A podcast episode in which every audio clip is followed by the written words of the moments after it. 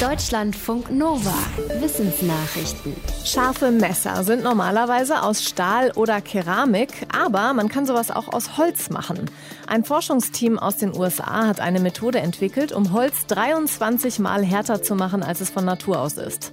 Ein Messer aus diesem Material soll dreimal schärfer sein als ein normales Besteckmesser. Es kann außerdem gespült und wiederverwendet werden. Die Forschenden haben das erreicht, indem sie das Holz teilweise entholzt haben. Dafür haben sie in einem chemischen Prozess das Lignin entfernt, das Holz hart macht.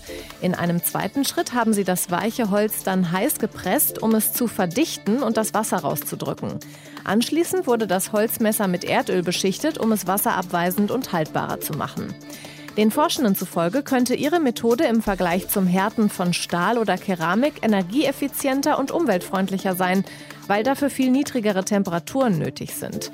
Sie haben auch schon Holznägel gemacht und hoffen in Zukunft auch robustere Bodenbelege machen zu können. Das alles muss aber noch genauer untersucht werden. Wo und wann Mensch und Pferd zusammengefunden haben, ist eine komplizierte Geschichte. Denn es gibt aus mehreren Regionen Hinweise darauf, wie aus den Wildtieren Hauspferde wurden.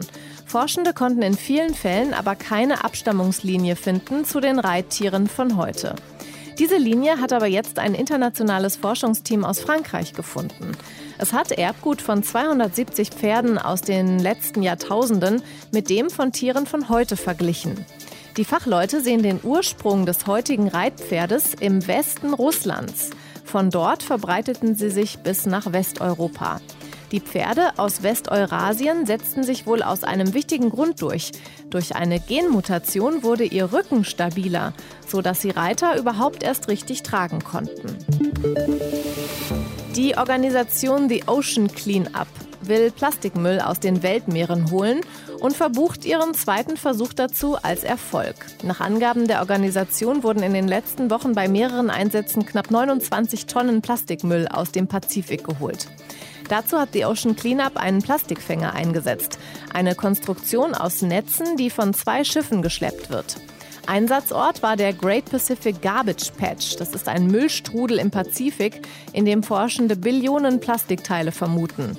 The Ocean Cleanup hat für seine Aktionen schon viel Zuspruch, aber auch Kritik bekommen. Manche Fachleute halten es für besser, das Plastik im Meer zu lassen, weil die Sammelaktionen Tiere stören. Wenn die Arbeitszeit erfasst wird, ist das gut für die arbeitenden Menschen. Zu dem Ergebnis kommt die Auswertung einer Umfrage, die die Bundesanstalt für Arbeitsschutz und Arbeitsmedizin vor zwei Jahren gemacht hat. Daran hatten rund 8400 Beschäftigte zwischen 18 und 65 teilgenommen. Die Befragten, bei denen die Arbeitszeit nicht erfasst wurde, hatten im Vergleich häufiger Probleme mit zu langen Arbeitszeiten, zu wenigen oder keinen Pausen oder fehlenden Ruhezeiten. Und das wirkte sich negativ auf Wohlbefinden und Gesundheit aus. Befragte, deren Arbeitszeit erfasst wurde, hatten einen größeren zeitlichen Handlungsspielraum und es fiel ihnen leichter, zwischen Privatleben und Beruf eine Grenze zu ziehen. Für Betriebe ist es der Untersuchung zufolge mit Arbeitszeiterfassung leichter, den Überblick über Arbeitszeiten zu behalten, die nicht klassisch 9 to 5 sind und zu beurteilen, ob Beschäftigte zu viel arbeiten. Forschende weltweit arbeiten daran, Kranken oder Verletzten mit den Organen von Tieren zu helfen, weil Spenderorgane von Menschen weiter Mangelware sind. Ein Arzt aus New York und sein Team berichten jetzt, Erfolg mit einer Schweineniere gehabt zu haben. Die wurde mit dem Körper einer hirntoten Frau verbunden und soll mehr als zwei Tage lang funktioniert haben. Danach brachen die Forschenden den Versuch ab. Die Niere stieg den Berichten nach in den Stoffwechsel des menschlichen Körpers ein und produzierte unter anderem Urin. Es handelte sich allerdings nicht um eine gewöhnliche Schweineniere.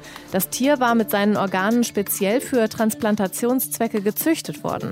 Eine Veränderung per Gentechnik sollte verhindern, dass das Organ vom menschlichen Körper abgestoßen wird. Andere Forschende sehen das Experiment kritisch. Ein Experte aus Deutschland findet die Beobachtungszeit zu kurz. Ein anderer kritisiert die Operation als wenig aufschlussreich, weil ja auch die menschlichen Nieren der hirntoten Frau weiter funktioniert hätten. Am Aussterben dieses Tieres war der Mensch wohl ausnahmsweise mal nicht schuld. Für das Ende des Mammuts gibt es offenbar andere Gründe.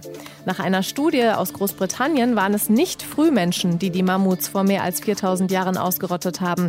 Der natürliche Klimawandel soll es gewesen sein. Und zwar der nach der letzten Eiszeit. Der sorgte dafür, dass Steppen verschwanden. Daraus wurden Wälder und Feuchtgebiete, mit denen die Tiere offenbar nicht zurechtkamen. Die Mammuts fanden dort wohl nicht mehr genug zu fressen. Aus Sicht der Forschenden, weil sie sich nicht schnell genug angepasst haben.